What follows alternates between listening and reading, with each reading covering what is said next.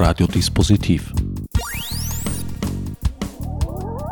Die Sendung im Programmfenster. Willkommen bei Radiodispositiv. Für die heutige Sendung habe ich mich wieder einmal außer Haus begeben und Hans-Peter Hutter in seinem natürlichen Habitat der Abteilung für Umwelthygiene und Umweltmedizin der Medizinischen Universität Wien aufgesucht. Hans-Peter, mit dir sitzt mir abermals ein zutiefst interdisziplinäres Wesen gegenüber.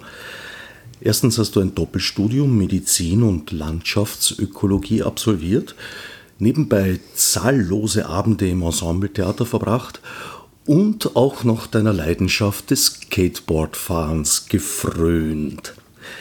Die beiden Studien haben dich letztlich in einen Grenzbereich gebracht. Umweltmedizin, Public Health. Wie würdest du Public Health definieren in kurzen Worten? Im Prinzip geht es bei Public Health um die sogenannte öffentliche Gesundheit, um die Gesundheit der Bevölkerung. Und da geht es nicht nur Krankheit zu verhindern, sondern Gesundheit zu fördern. Es ist ein enorm großer Bereich, der sich ein bisschen von unserem öffentlichen Gesundheitsdienst unterscheidet, aber letztlich große Schnittmenge hat. Da geht es um Abfallwirtschaft, es geht um Bäderhygiene, also wenn man zum Beispiel in ein Hallenbad geht oder ein Freibad geht, bis hin zum Bereich der Gesundheitsvorsorge, alles was umweltmedizinische Aspekte hat. Da geht es um Luftverschmutzung, es geht klarerweise auch um physikalische Einflüsse wie Lärm, wie elektromagnetische Felder. Es ist ein enorm großer Bereich, den ich halt auch vom umweltmedizinischen Sektor betreue. Letztlich geht es auch um äh, Bewegung, um sportmedizinische Aspekte bis hin zur Versicherungsmedizin. Also da gibt es eine, es ein unglaublich großes, äh, großes Feld, das bei uns nicht wirklich bekannt war, bis zu dem Zeitpunkt, als Corona kam, wo jetzt auf einmal Public Health in den Mittelpunkt, also neben Virologie und anderen, aber auch in den Mittelpunkt gerückt ist.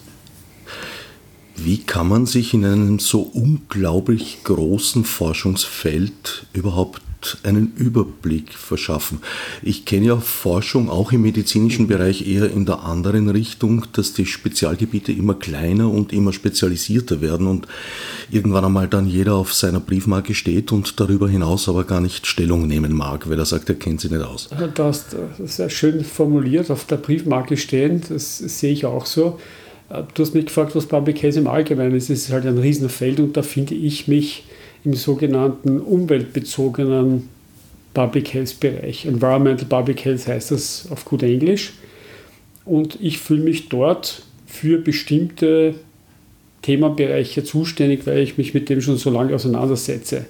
Und da beginnt das eben wirklich bei Luftverschmutzung und endet letztlich bei der Klimakrise. Es endet dann vielleicht auch bei Geruchsentwicklung und der Wahrnehmung bis hin zu Lärm. Es ist ein riesiges Gebiet und von dem Gebiet habe ich wiederum Spezialgebiete, wo ich mich mehr oder besser auskenne und sehr viel Forschung betrieben habe.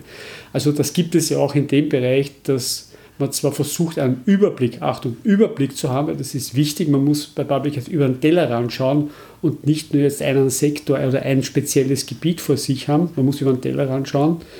Aber letztlich gibt es natürlich auch da und dort genau jene Forschungsgebiete, wo ich mich näher auseinandergesetzt habe und wo ich mich noch besser auskenne als jetzt in anderen Bereichen der Umweltmedizin. Das ist gar keine Frage.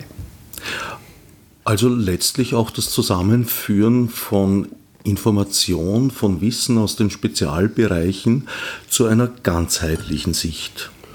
Auf jeden Fall. Also wenn man jetzt ein bisschen an Corona denkt, so geht es ja hier um viele Facetten. Da geht es um virologische Aspekte, es geht um epidemiologische Aspekte, es geht um infektiologische Aspekte, um mathematische Modelle, Prognoseaspekte. Und Public Health macht ein bisschen mehr. Wir versuchen natürlich überall dort, wo wir uns auskennen, wir sind gerade hier mit sehr viel Epidemiologie beschäftigt. Unsere Studien, die wir machen, sind hauptsächlich epidemiologische Studien, dass man diese Fächer, jeden Einzelnen, der nur sein Fachgebiet sieht, das ist das eine.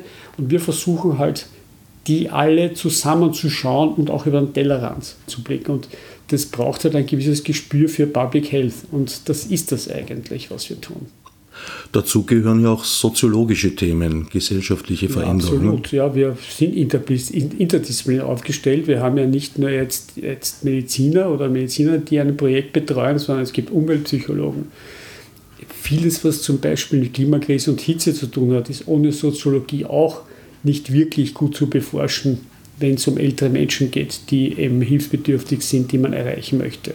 Soziologische Aspekte letztlich sind es immer messtechnische Aspekte, die hier eine Rolle spielen. Also die ganze Messtechnik ist wichtig, dass es auch von einem Experten, Expertin betreut wird. Auch das machen wir natürlich nicht selber, bis hin auch, wenn es jetzt um analytische Umweltanalytik geht. Natürlich haben wir das nicht im Haus alles, sondern das machen wir zum Beispiel im Umweltbundesamt, wenn es darum geht, Nachweis von Chemikalien in Blut oder in anderen Körpersekreten. Dann machen das Spezialisten. Aber das Team ist dann einfach, erstmal ist es sehr toll zu arbeiten, multi- oder interdisziplinär. Und zweitens funktioniert umweltbezogene, umweltbezogenes Public Health nicht nur, wenn du eine einzige äh, Expertise hast. Das funktioniert einfach nicht.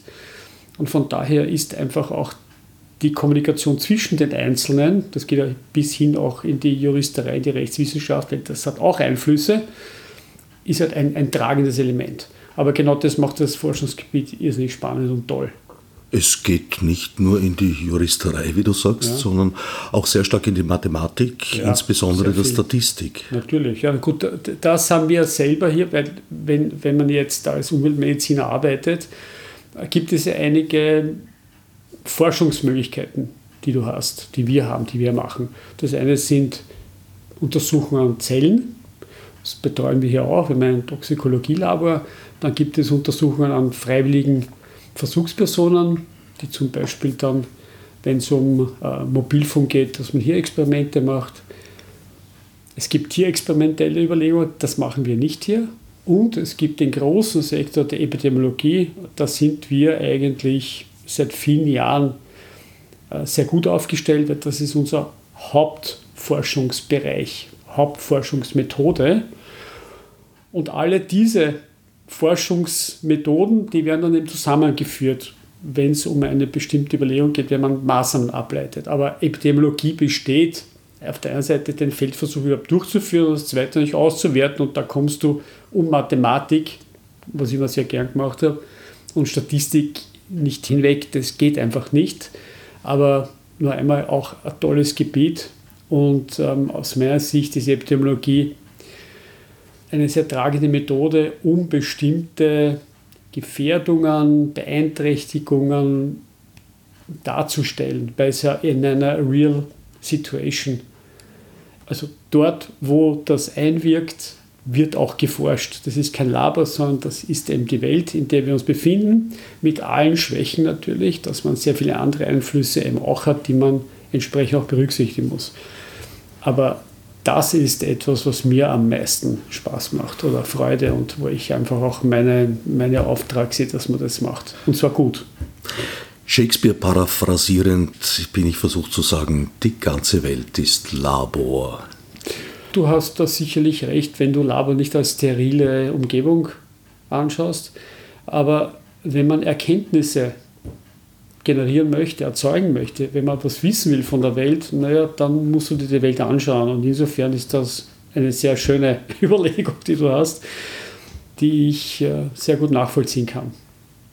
Obwohl, eins muss ich noch hinzufügen, obwohl das immer mit Labor hat immer etwas mit Versuchstier zu tun. Wir sind doch alle Versuchskaninchen. Und das sehe ich nicht so.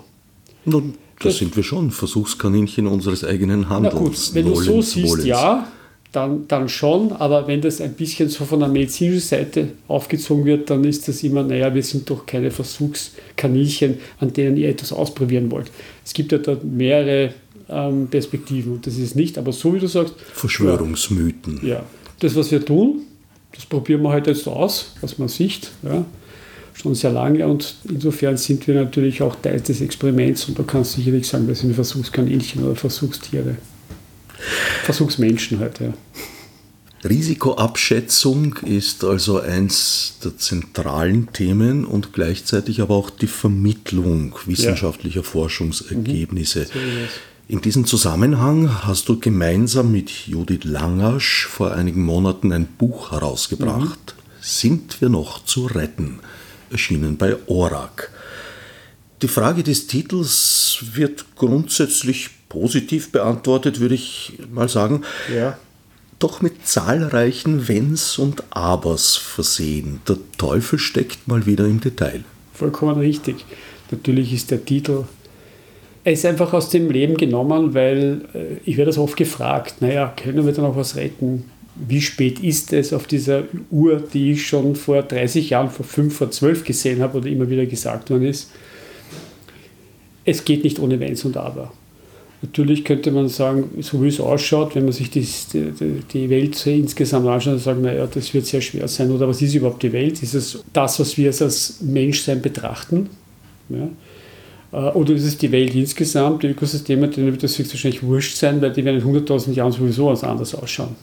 Also insofern äh, ist es für die Welt, für den Planeten höchstwahrscheinlich völlig egal, was in den nächsten 20, 100 oder 200 Jahren abspielt, aber für uns ist es nicht egal. Und äh, wenn man den Titel anschaut, sind wir noch zu retten? Ja, aber mit Wenn und Aber, weil es eben wirklich darum geht, welche, welche Handlungen, welche Aktionen, welche Aktivitäten setzen wir jetzt deutlich und wirklich rasch um, damit hier eine Veränderung stattfindet, um eben für die nächsten Generationen einen Planeten noch zu retten, der nicht sehr viel Unglück über viele bringen wird oder sehr viele Schwierigkeiten. Äh, dass man da irgendwie durchkommt, ja, aber in welcher Form, wie? Mit wie viel Leid ist das verbunden, mit wie vielen Problemen? Und äh, wenn wir das tun, denke ich mir, ja, das funktioniert. Wir wissen ja, was wir tun sollten. Das ist bei den meisten Sachen so. Aber es liegt halt teilweise, nicht nur teilweise, es liegt hauptsächlich im Umsetzen dieser Lösungen, dieser Maßnahmen. Ist eine Risikoabschätzung überhaupt realiter möglich oder wird man da nicht ständig von den Geschehnissen überrannt, vor allem im technischen Bereich? Sicher. Also da, es gibt ein, ein definitives Hinterherhinken der Wissenschaft in diesem Bereich. Die meisten Sachen wissen wir erst dann, wenn es da sind und dann wird das halt noch tiefer beforscht. Epidemiologisch wird angeschaut, was tut das jetzt mit einer Bevölkerungsgruppe, die mehr exponiert ist. Man kommt oft erst später drauf ja, man hinkt hinterher. Man hinkt hinterher hinter vielen technologischen Entwicklungen. Also Mobilfunk ist, denke ich mir, ein, ein Paradebeispiel, dass man da hinterher hinkt. Und auch da äh, braucht es Überlegung, wie man rechtzeitig eine, und das ist nicht nur jetzt humanmedizinisch, das ist ja nur ein Sektor, eine Technologiefolgenabschätzung, was tut das mit unserer Gesellschaft, was tut das mit unserer Umwelt etc. Das muss man einfach darlegen. Äh, sonst denke ich mir, hat keiner was aus der Vergangenheit gelernt. An manchen Stellen des Buches muss man definitiv stark sein und sich von einigen Romantizismen verabschieden. Jetzt bin ich neugierig, was, das, was du da meinst. Wirklich. Zum Beispiel die naturnahe Holzheizung oder auch die Verbesserung des Raumklimas durch Räucherstäbchen. Ja, also die Räucherstäbchen sind, da darf man keine Spaßbremse insgesamt sein. Ich weiß, für viele gehört das einfach dazu, bei verschiedenen Gelegenheiten, sei es zu Weihnachten, sei es irgendwie, wenn man halt meditieren möchte, mag sein, aber man sollte sich auch bewusst sein, dass wenn du hier eine Verbrennungsquelle in einem Innenraum hast, dass diese Verbrennungsquelle, abgesehen von gasförmigen Schadstoffen, eine Menge von ultrafeinen, sehr, sehr feinen Partikeln, Staubteilchen produziert. Das ist so bei jedem Verbrennungsprozess. Ähm, das ist nicht nur jetzt einmal beim Diesel oder bei anderen Verbrennungen, also wurscht, ob es ein Straßenverkehr ist oder irgendwas anderes. Auch ein Waldbrand macht es. Und da ist, auch wenn ich eine sehr, sehr gute Beziehung zu meinen Räucherstäbchen habe und zu ihrer Wirkung, dann tut es mir halt leid, das verbrennt auch in kleinsten Partikeln. Und dann habe ich hier auch eine gewisse Beeinträchtigung. Dass nicht ein einziges Räucherstäbchen mir dann irgendwie sehr große Probleme macht und mir einen Lungenkrebs verursacht, ja, äh, wird es nicht tun oder mit einer sehr, sehr, sehr, sehr hohen Unwahrscheinlichkeit. Ja. Aber es ist halt nicht nichts. Und von daher braucht es auch ein gewisses Bewusstsein, kann man es maßvoll einsetzen, welche Räucherstäbchen verwende ich, lüfte ich nach dem Einsatz von Räucherstäbchen und so weiter. Und äh, gebe das auch in mein Kinderzimmer ja, für die Kleinen, von dem ich abraten würde. Aber auch da gibt es einfach ein differenziertes Herangehen. Das heißt nicht, dass ich jetzt alle Räucherstäbchen verbannen möchte, sondern dass man das einfach auch so einsetzt, dass man es einfach bewusster einsetzt. Und da gibt es unzählig viele Beispiele. Auch die Holzheizung.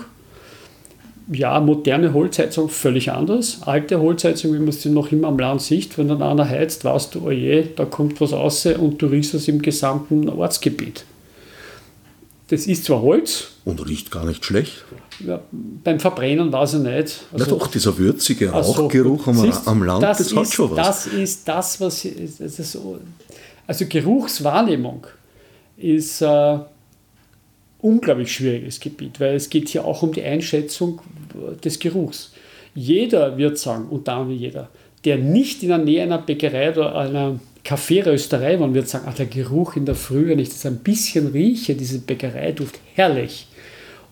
Genauso wird es sein mit eben einer Kaffeerösterei, diesen herrlichen Kaffeegeruch, den mag ich. Nur wenn du da rundum die ganze Zeit, 24 Stunden sieben, mit diesen Gerüchen wenn du dem ausgesetzt bist, ist es für dich nicht mehr so angenehm. Dann ändert sich das sehr stark. Und dann kann es überhaupt nicht mehr riechen. Und ein Nachbar, der sieht jetzt von dem einen, dass der immer heizt, ich kriege jetzt immer diese Wolke in mein Zimmer. Ich habe mich erkundigt, das ist echt nicht gesund, zumindest nicht gesundheitsförderlich.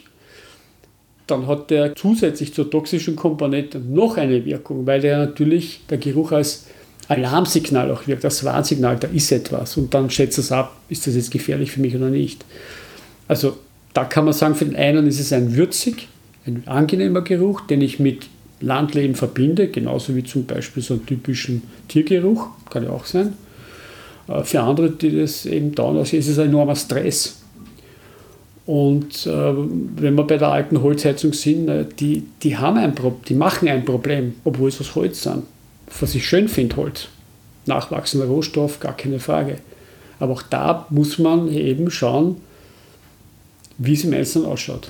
Und man sollte sich wahrscheinlich auch hüten vor der reflexhaften Zuordnung, dass ein schlechter Geruch äh, eher potenziell giftig ist als ein Wohlgeruch. Genau, auch das.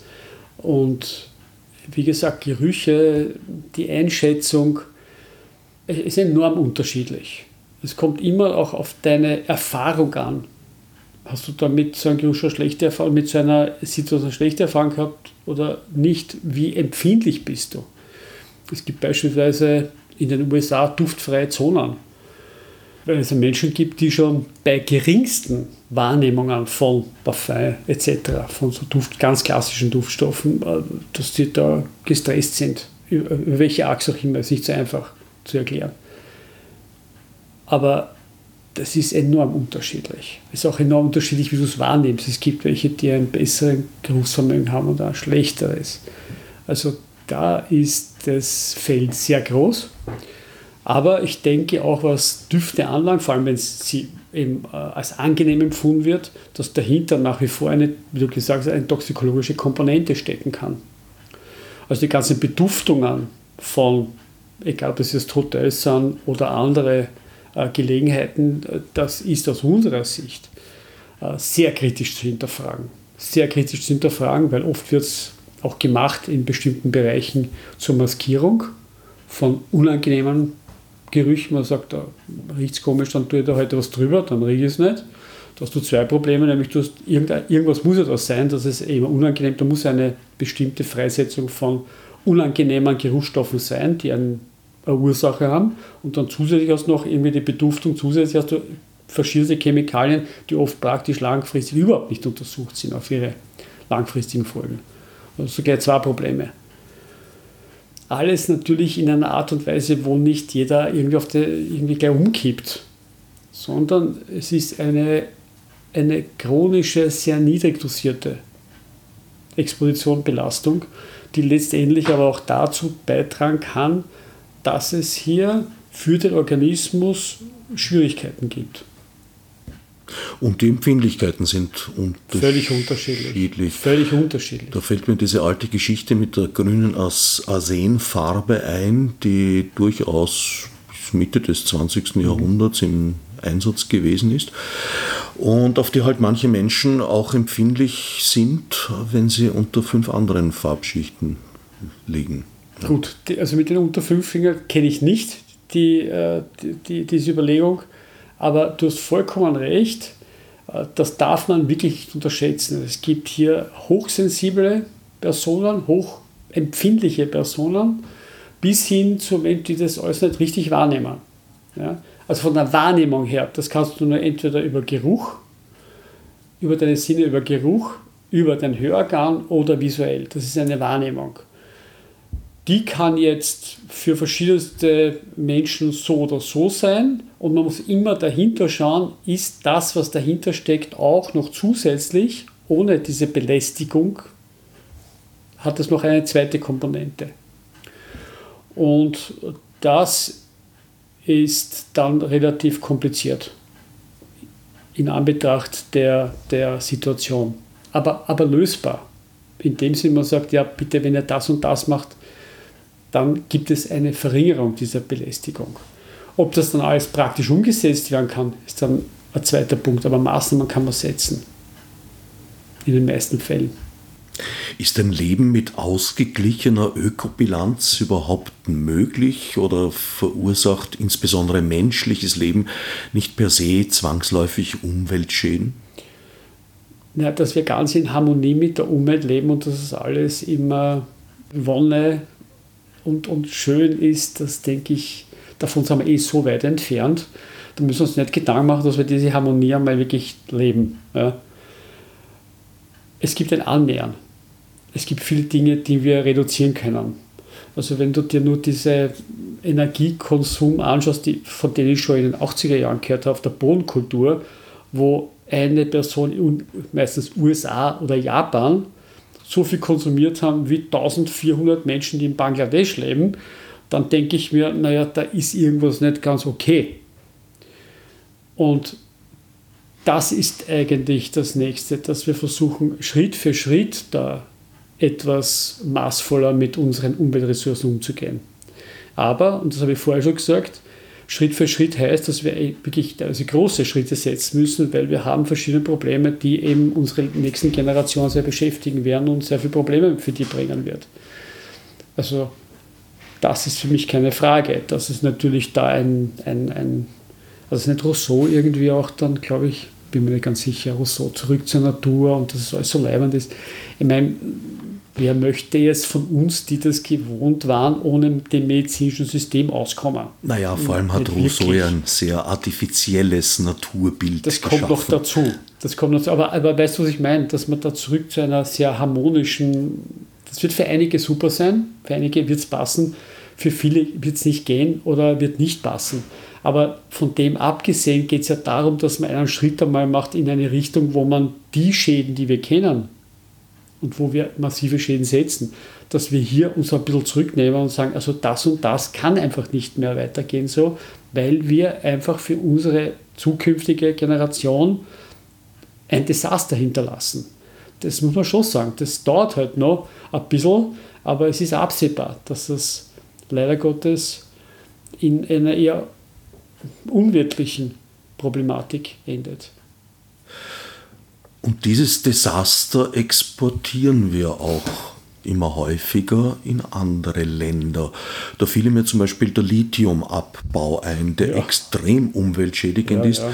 Da gibt es die Hoffnung, dass es eventuell im Akkubau demnächst durch Natrium ersetzt werden könnte. Ist relativ weit gediehen. Möglicherweise hat das schwindende Interesse, ein Truppenabzug ist ja auch immer ein schwindendes Interesse, an Afghanistan etwas damit zu tun, dass die dortigen Lithiumvorkommen vielleicht nicht mehr als so wichtig erachtet werden? Äh, da weißt du mehr, äh, dass es in Afghanistan Lithiumvorkommen gibt, wusste ich nicht. Aber ich kenne in Südamerika, wo sehr viel Lithium abgebaut wird. Und das gilt für viele seltene oder nicht einmal seltene, das gilt für Aluminium genauso. Und das ist das dritthäufigste Metall. Meine, dort, wo das abgebaut ist, ist Tagbau, das ist komplett ruiniert. Das, das Gebiet, es werden Menschen abgesiedelt, nur das interessiert hier auch wenige. Wenn es um diese Aluminium zum Beispiel, also liegt, sehe ich jetzt ähnlich gelagert, dass das, wir brauchen das, das bauen wir auch, ZNR für die gesamten Mobiltelefone, auch, ich sage jetzt mal nicht unbedingt nur im Kongo, aber auch was da befeuert wird, Warlords werden da geschmiert, damit man überhaupt abbauen kann. Das sind alles von uns weit weg und nicht im direkten Alltag sichtbare Probleme, die aber auch dort vor Ort schon viele gesundheitliche Effekte haben. Für die Bevölkerung dort. Und das ist etwas, was wir hier oft überhaupt nicht im Fokus haben als Konsument. Wenn es beispielsweise dann um Aluminium geht, dann wird praktisch hauptsächlich gefragt, naja, wenn ich jetzt aus einer Aluminiumdose trinke, wenn ich mir ein Deo jetzt mit Aluminium als Antitranspiranzia da in meiner Achselhöhle eincreme oder einspraye, was passiert dann? Brustkrebsrisiko, Alzheimer wird dann überlegt, kann man sehr viel dazu sagen, aber es pfeift sich niemand drum, äh, wo wird das eigentlich abgebaut, was passiert dort mit A, mit der Umwelt, was mit den Menschen, B, interessiert es ja niemanden, was passiert mit Abfall. Sprich, Rotschlammkatastrophe Kolon da in Ungarn, wo diese Becken dann auf einmal eines davon gebrochen, also der Damm gebrochen ist und das eine ganze, eine ganze Ortschaft überschwemmt hat. Das interessiert nicht. Es interessiert nur die direkte Betroffenheit durchs Aluminium. Und das ist auch aus meiner Sicht eine Schwäche, äh, dass man das immer nur sehr kann man schon sagen, egoistisch sieht und der Rest ist mir egal. Nur oft sind es eben auch die, wo kommt es her, wie wird es produziert, bei Aluminium sehr energieintensiv und wo geht es hin. Das sollte man auch deutlich mehr für sich als Verantwortung sehen, dass man dort oder da maßvoll damit umgeht oder überhaupt einen Ersatz hernimmt, um hier auch diese Verantwortung zu zeigen. Außerdem kann ich mir schwer vorstellen, dass nicht umweltverträglichere Schürfmethoden möglich sein sollten, als äh, die Metalle direkt vor Ort aus der Erde zu waschen und den dabei entstehenden Schlamm, der hochgiftig ist, unbestritten, unbestreitbar, einfach zurückzulassen. Das ist immer auch davon abhängig, was es dort für gesetzliche Vorgaben gibt. Und die werden davon gehe ich schon aus, nicht so in diesem Ausmaß diese Standard haben wie hier. Das ist ein Unterschied. Deswegen sage ich, es gibt eine Verantwortung. Die haben wir ständig bei jedem Kauf eines Produkts. Wir haben schon ein bisschen in der Hand, ob ich jetzt dieses oder jenes Konsumprodukt kaufe und woher ich es kaufe. Und das ist ja nicht nur jetzt mit, mit Aluminium so, das mit Dutzend Produkten, ob das jetzt ein Textil ist, irgendeine Bekleidung, ist um ein T-Shirt um 5 Euro, da muss ich mich schon fragen, wie kann das sein? Ja, nur als Beispiel, wo wird es produziert? Stichwort die Menschen, die in Bangladesch oder in anderen Ländern sitzen, die halt 10 Stunden, siebenmal in der Woche arbeiten um nichts, wo dann das Gebäude einstürzt noch und die verschüttet werden ja, wenn es hier Menschen gibt, die sagen, also Gott sei Dank gibt es um 4 oder 5 Euro T-Shirt und es ist mir wurscht, wie es mit der Baumwolle ist, der Energieinsatz, ich hauptsächlich ich kriege einen billigen Krempel, so lange wird das weitergehen. Zusätzlich braucht es auch, glaube ich, politische Rahmenbedingungen, wie man mit solchen Produkten umgeht. Aber das ist natürlich eine heikle Geschichte, wo es dann um einen freien Markt geht. Glücklicherweise gibt er jeweils am Ende der Kapitel, nachdem die Schwierigkeiten erläutert wurden, auch durchaus konkrete Tipps, wie die Situation zu ändern wäre, teilweise auch für uns Privatpersonen. Das sollte auch so sein. Ich habe aus meiner Erfahrung abgeleitet, dass das eine ist der Aufriss von Problemen, aber das andere ist natürlich, dass Menschen auch wissen wollen, was sie machen können.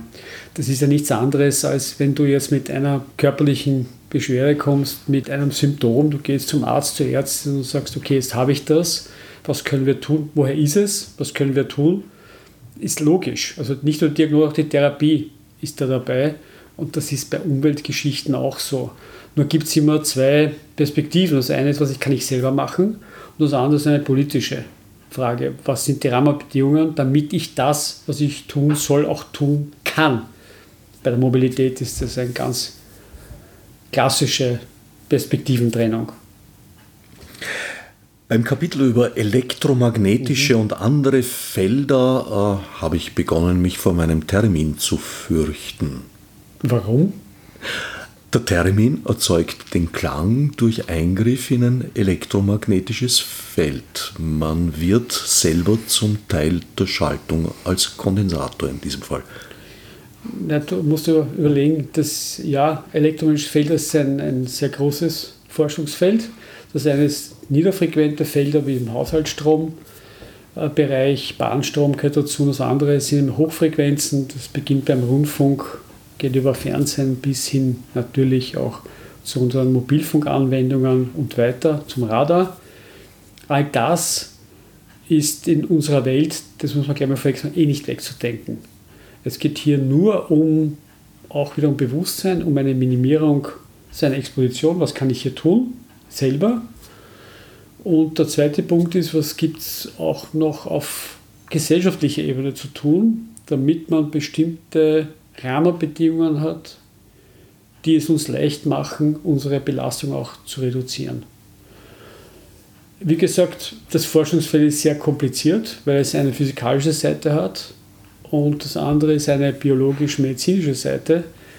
Und gerade was die Einwirkung von elektromagnetischen Feldern, elektromagnetischer Strahlung anlangt, ist das ein sehr kompliziertes Fachgebiet, wenn es um die Wirkung auf biologische Gewebe geht, auf biologische Strukturen, wo es gerade, weil es nicht um akute Effekte geht, das heißt, du hast eine sehr hohe Belastung, dann schaust, welche Effekte es hat. Das kann man noch leichter anschauen, aber es geht ja hier um eine chronische Exposition über eine lange Zeit.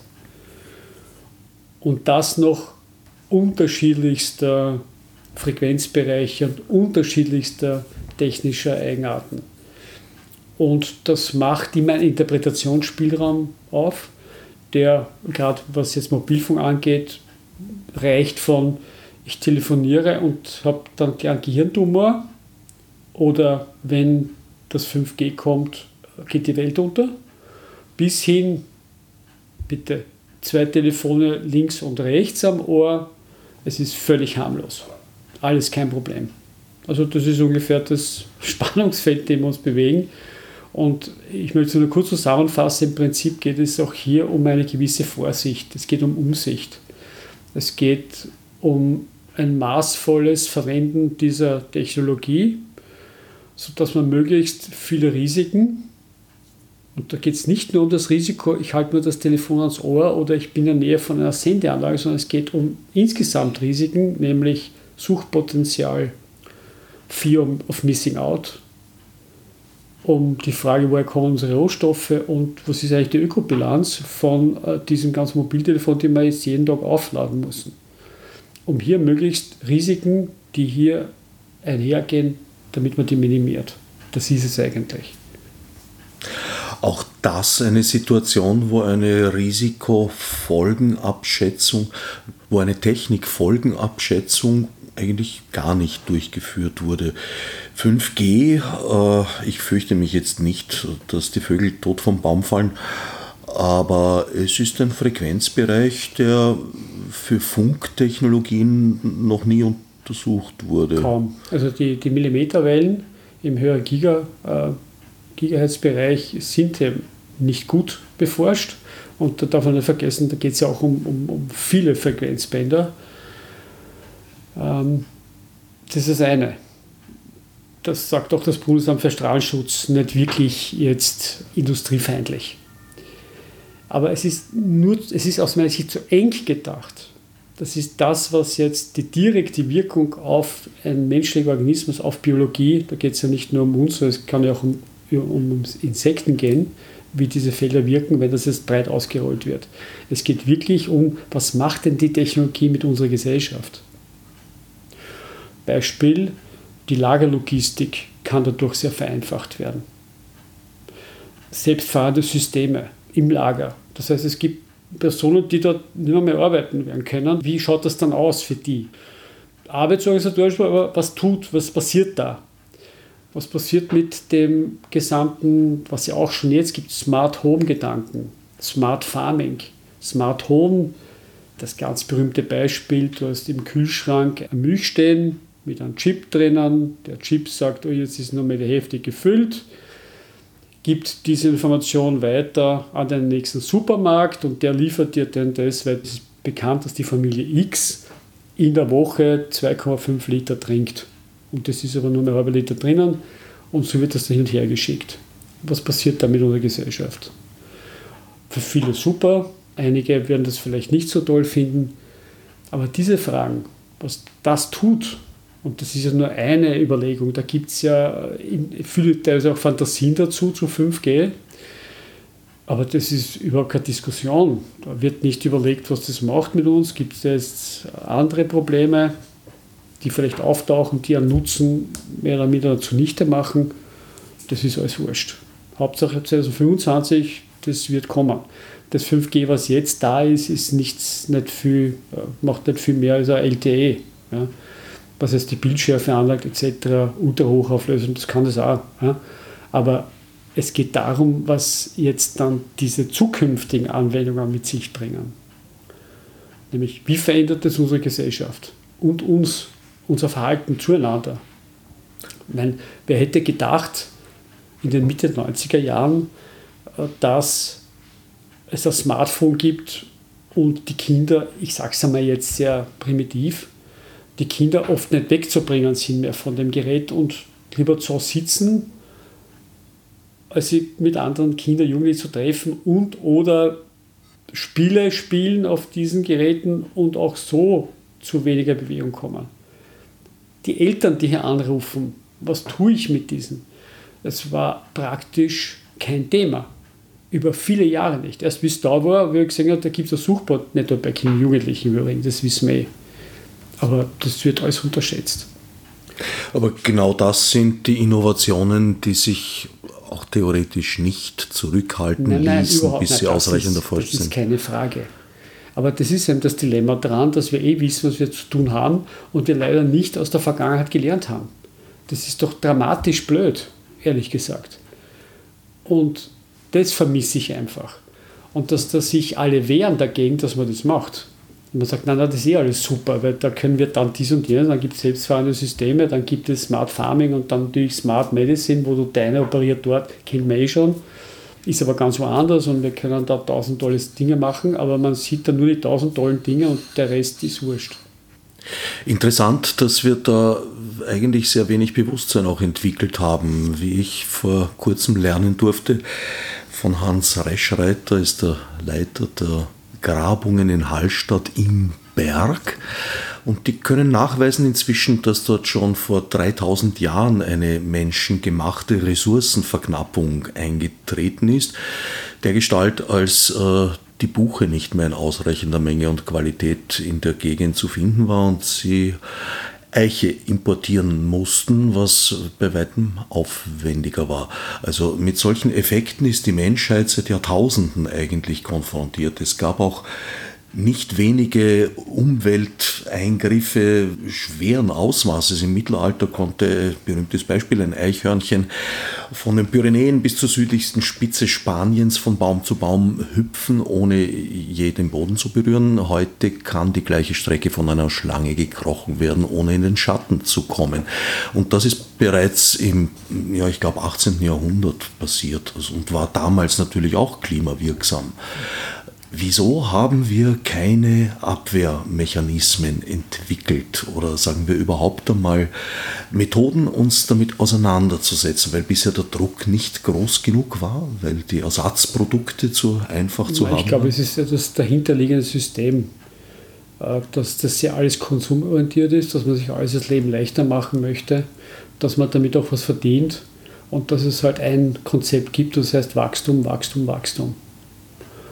Und dieser Paradigmenwechsel, der ist schon seit den 80ern in irgendeiner Weise angedacht ist, zumindest in meiner Erfahrungswelt war das so, Ende des Wachstums, gibt es hier Grenze, nein, ja. Das hat sich bis heute halt nicht vollzogen. Und ist auch nicht wirklich absehbar, ob man sich da jetzt davon trennt, angesichts auch der Covid-19-Pandemie. Das ist ja im Prinzip auch ein Symptom dieses Handelns. Warum das so ist, ich habe da einen sehr einfachen Ansatz. Die meisten gehen zum Arzt, wenn es weh tut. Auch zur Ärztin gehen sie, um es gegendert zu sagen, auch zur Ärztin gehen Patientinnen oder Patienten nicht, bevor es weh tut. Die meisten. Es gibt nicht viele, die Vorsorge, aber man geht dann hin, wenn es weh tut. Und ich denke, das ist auch jetzt im Kollektiv so dass es dort und da Menschen gibt oder Bevölkerungsgruppen, denen es eh schon weh tut. Das wissen wir aus, braucht man ja schauen, wenn es Migrationsbewegungen gibt, die, noch einmal Achtung, viele Ursachen haben, aber eine ist auch aus meiner Sicht klimabedingt, dass du dort deine Existenz einfach nicht mehr aufbauen kannst, weil es da dauernd entweder regnet und überschwemmt wird oder du hast zu viele Dürreperioden. Es wird auch dann ein Tropfen sein, warum du dann wegziehst. Und auf der anderen Seite sehen wir es heuer auch, es gibt einen Tornado an der nördlichen Grenze Österreichs, der dann Orte devastiert, auch in der Umgebung. Es gibt Überschwemmungen, es gibt Vermurungen, wo auf einmal Leute verletzt und versterben. Das betrifft ja schon Menschen. Aber das Gros von uns ist dann noch, vor allem jetzt in Europa, noch immer eher nicht betroffen. Und solange das so ist und das eh alles, wenn man rausschaut, eh alles funktioniert, ist dann auch der Antrieb, gewisse einfache Dinge, selbst wenn es einfache Maßnahmen sind, die ein bisschen an der Bequemlichkeit knabbern, dass man die umsetzt, ist dann enden wollend. Und das sehen wir leider. Sind wir Menschen vielleicht gar nicht in der Lage, vorausschauend und vorbeugend zu handeln. Sage ich jetzt auch im Hinblick auf Corona, nachdem du im mittlerweile legendär gewordenen farbenfrohen Hemd vor mir sitzt. Corona ist ja eigentlich eine Erscheinung, die von der Wissenschaft mehr als 20 Jahre lang vorausgesagt wurde, wo man gesagt hat, es ist keine Frage, ob etwas in dieser Art eintritt, sondern nur wann aber dennoch waren wir gewappnet mit einem Epidemiegesetz aus Kaisers Zeiten. Das ist aber bei vielen Dingen das Gleiche, ehrlich gesagt, dass man aus medizinischer Sicht und Forschung etwas vorhersagt oder sagt, bitte, das ist so und bereitet euch vor und das passiert halt dann lang nichts oder gar nichts. Das kannst du bei vielen Themen haben ganz ehrlich, äh, das war auch ganz klar, dass wenn man Atomkraftwerke baut, dass irgendwann mal Supergau entsteht, dass es dann eben entsprechende, was man gerne so schön umschreibt, havarierte AKWs gibt, also AKWs, die auseinanderbrechen wie Fukushima. Man hat nur nicht gewusst, wann. Und dass man das und das schon eh voraussagt und sagt, das wird passieren, dann müssen wir uns was überlegen. Selbst auf der einen Seite bleiben wir bei der Technologie, auf der anderen Seite, was machen wir, wenn?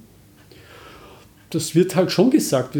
Bitte bei vielen Dingen wird das schon erklärt. Das liegt ja auch da. Du hast es ja selber gesagt, das wurde vorher gesagt, das, das steht auch in verschiedenen Papieren drinnen, dass das so ist, man muss sich vorbereiten. Dass dann der ganze administrative Apparat oder dass das Gesundheitswesen von der administrativen Seite oder die Gesetzgebende nicht darauf reagiert, ist ein anderer Kaffee. Aber wir wissen sehr viel, auch was man in der Zukunft schaut. Deshalb fand ich es wichtig, wie du das wirklich sehr differenziert gefragt hast, können wir nicht vorausschauend handeln, weil das Interessante ist, wir können schon voraussehen oder sehr viele Überlegungen anstellen, wie die Zukunft ausschaut. Wir können auch Maßnahmen formulieren, was du da tun musst, wie du ein Epidemiegesetz änderst oder wie du bestimmte Rahmenbedingungen setzt, damit die Mobilität sich ändert. Aber es ändert sich dann leider Gottes nichts, weil nicht gehandelt wird. Und das ist dasselbe mit Klimakrise, Biodiversitätsverlust, das ist immer das Gleiche. Ich meine, warum gibt es die Klimaberichte schon alle sieben Jahre, die letzten 30 Jahre? Warum gibt es den Biodiversitätsbericht? Den gibt es ja auch und alle schauen schon voraus und sagen, wenn es so weitergeht, dann werden wir das und das haben. Und, naja, also zumindest einmal, was, was dann die Resonanz auf einem Biodiversitätsbericht oder die Verarmung der Biodiversität ist, vielleicht einmal kommt der drin vor in den Medien und dann ist wieder futsch. Und die Pandemie ist, ja, das weißt du jeder, der sich mit Viren auseinandersetzt, ehrlich gesagt. Und seitdem man SARS-1 gekannt hat und MERS, das ist in der Forschungsgemeinde eh klar gewesen. Und jetzt, wenn man gefragt wird, naja, ist es jetzt, wird es noch was geben, sagen eh alle, na, no, noch nicht. Ja, ich meine, es ist ein Virus. Ja, das ist enorm wandelbar. Warum soll es nicht noch mehr Epidemie geben, wenn es das eh schon lang gibt? Die gibt es ja ständig in unserer auch überlieferten Historie. Ja, das wird es geben und wir haben ja auch die Möglichkeit, jetzt eben zu überlegen, was dazu geführt hat, ob der Wildtierhandel noch immer so leibend ist wie vorher oder verschiedene andere Handlungen. Aber dass es kommen wird, war eh klar. Ich finde das immer interessant, dass dann immer so ein Drüs oder, oh das hätte man wissen müssen. Wir haben es eh gewusst. Aber es, wer wird sich darum kümmern? Ist auch eine Frage, wer kümmert sich um so ein unangenehmes Thema? Es ist sehr viel zu tun. Also ich sehe das auch teilweise einfach äh, von der Handlungsbereitschaft, wenn das eh irgendwie wann ist. Jetzt muss ich mich darum kümmern, das Ganze aufmachen, das ist alles so kompliziert und schwierig. Und da braucht es enorme Ressourcen, weil es muss ja auch klug gemacht werden, wenn ich mich um dieses Thema kümmere. Dazu kommt aus meiner Sicht noch etwas, was ja tatsächlich vielleicht äh, eine Sprosse auf der Leiter der Evolution darstellen könnte, nämlich zu lernen oder vielleicht auch wieder zu erlernen, äh, in einer gewissen Ambiguität zu leben, wie es ja der Wissenschaft inhärent ist, möchte ich jetzt sagen. Weil Erkenntnis entsteht dadurch, dass man ja im Prinzip dem Weg des Trial and Error folgt. Man stellt eine These auf, versucht sie zu argumentieren, die wird dann verifiziert im besten Fall oder falsifiziert, aber man muss bei sehr vielen Dingen einfach auch sagen, wir wissen es nicht. Das ist aus meiner Sicht der große Fehler in der Kommunikation bezüglich Corona gewesen, dass einfach immer wieder dieselben äh, Aussagen getätigt wurden, ja, wir sind an einem kritischen Punkt jetzt und äh, der Sommer wird aber sicher wieder super und alles dieses, wovon man eigentlich hätte wissen können, dass es sich von selbst falsifizieren wird. Statt den Leuten zu sagen, hm, wir vermuten dieses, wir vermuten jenes, aber genau sagen können wir es nicht das ist aus meiner Sicht war es für mich, also wir haben eine umweltmedizinische Expertise hier und was Risikovermittlung anlangt, ist gerade was umweltmedizinische Themen anlangt, oft ein großer Unsicherheitsfaktor, in dem man viel nicht weiß, weil ja viele, ich habe es eh gesagt, viele Substanzen gar nicht langfristig untersucht wurden. Das heißt, du musst ja schon eine Überlegung haben, wie du so eine Tatsache kommunizierst. Wie kann man dem begegnen. Und das Virus ist das Gleiche. das ist neu gewesen. Und wenn es jetzt 2019 Dezember zum ersten Mal auftaucht und dann beginnt die Forschung, wirst du ja wohl im März, April, Mai, Juni letzten Jahres nicht genau gewusst haben, was da alles noch ist und was das macht. Das ist doch unmöglich. Und zumindest das, was wir gemacht haben, ist ja immer auch eine, eine Überlegung, was tue ich mit dem Status quo, mit diesem Wissen wo kann ich hier bestimmte Maßnahmen setzen, die einfach sind umzusetzen, einfach, äh, aus unserer Sicht effizient zu dem damaligen Zeitpunkt, um dann auch zu sagen, das ist aber der Status quo jetzt, das haben wir jetzt der, gleichen. Das, was heute bekannt ist, mit dem kann ich agieren. Jetzt haben wir natürlich schon viel mehr Evidenz zu dem Ganzen und auch mehr praktisches Wissen.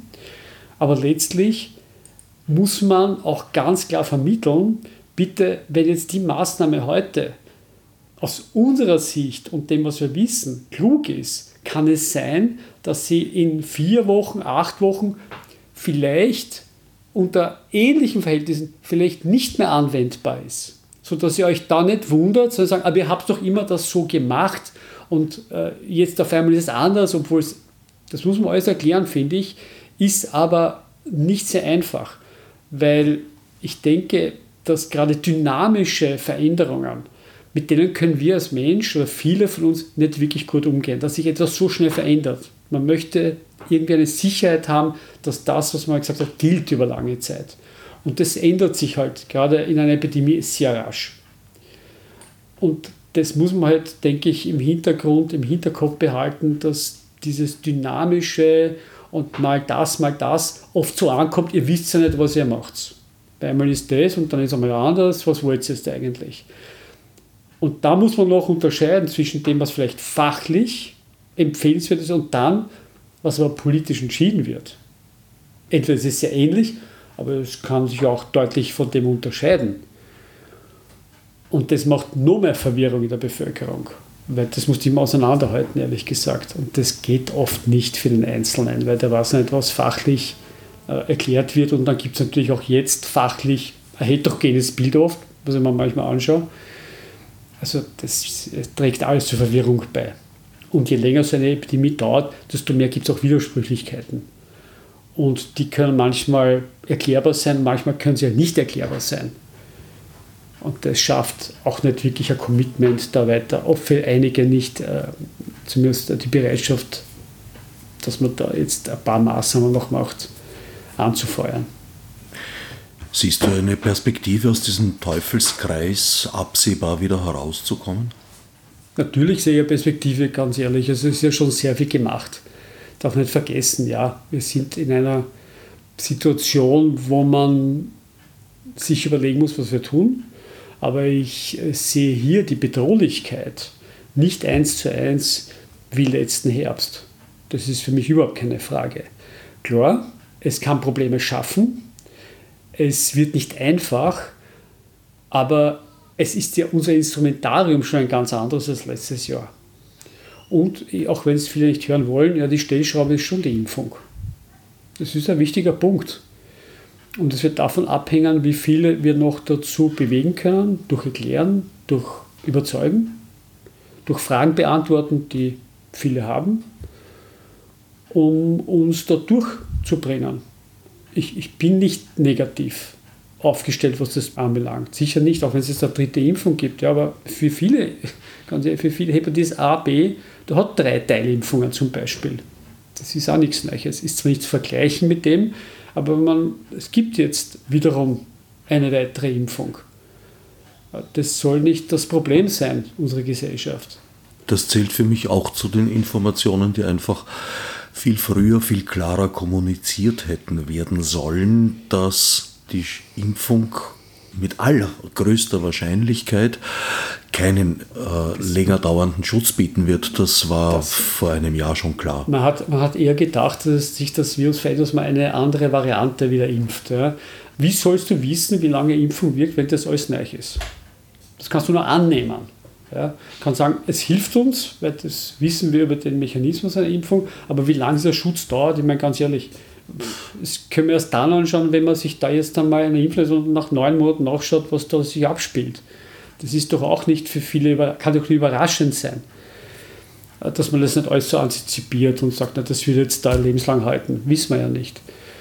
Und dann kann man eben reagieren und sagen, ja, das hält jetzt neun Monate, das wissen wir ungefähr, gut, das machen wir halt wieder eine Impfung und schauen, wie es weitergeht mich wundert immer wieder die, die hohe Emotionalität in diesem Thema. Das hat mich eigentlich schon gewundert, dass das Impfthema so aufreißt. Das hat mich gewundert.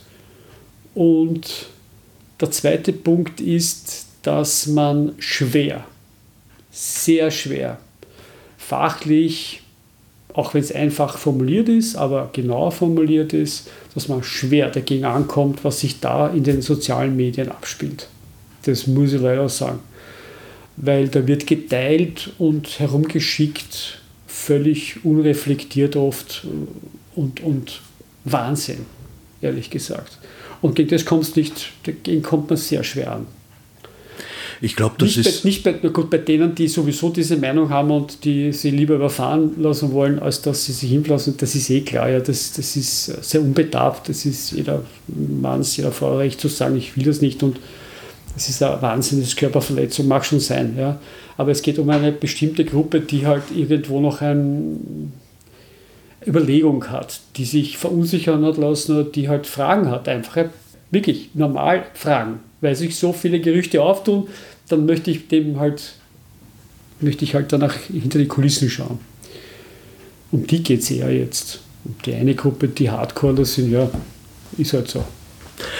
Aus meiner Sicht eine weitere Sprosse auf der Leiter der Evolution, die dringend zu nehmen wäre, nämlich der Umgang mit dem Faktum, dass jedes Wirtshausgespräch äh, öffentlich geworden ist und zwar weltweit öffentlich ja. und auch wirksam geworden ja. ist. Sehr gut zusammengefasst und dagegen, das ist eine Frage, da bin ich sicher kein Experte, ich bin nur Beobachter oder Empfänger. Und das äh, habe ich aber schon seit längerer Zeit, aber da hat sich jetzt gezeigt, wie, was das für eine Macht ist und wie viele Probleme das eigentlich für unsere Gesellschaft bringt. Äh, Probleme, aber vor allem, was das an Spaltungspotenzial hat. Und da hat man schon in den USA gesehen, ja, wie das ist, alleine weil es zwischen Republikanern und Demokraten schon so arg war. Dass jetzt auf dieses Thema aufgestülpt ist, ist eh logisch, irgendwo nachvollziehbar, aber da muss man sich sicher auseinandersetzen und dann eben Personen, die sich damit auskennen, was man da tut oder wie man damit umgeht. Das ist für mich eines der wichtigsten Fragen, weil das wird es zu jedem Thema geben jetzt.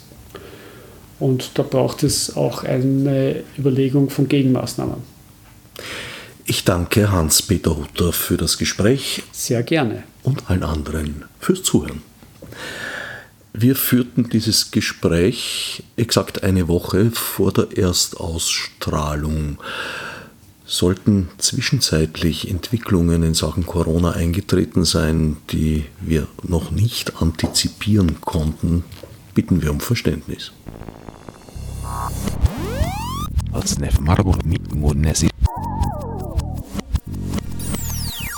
Fichte subsidiar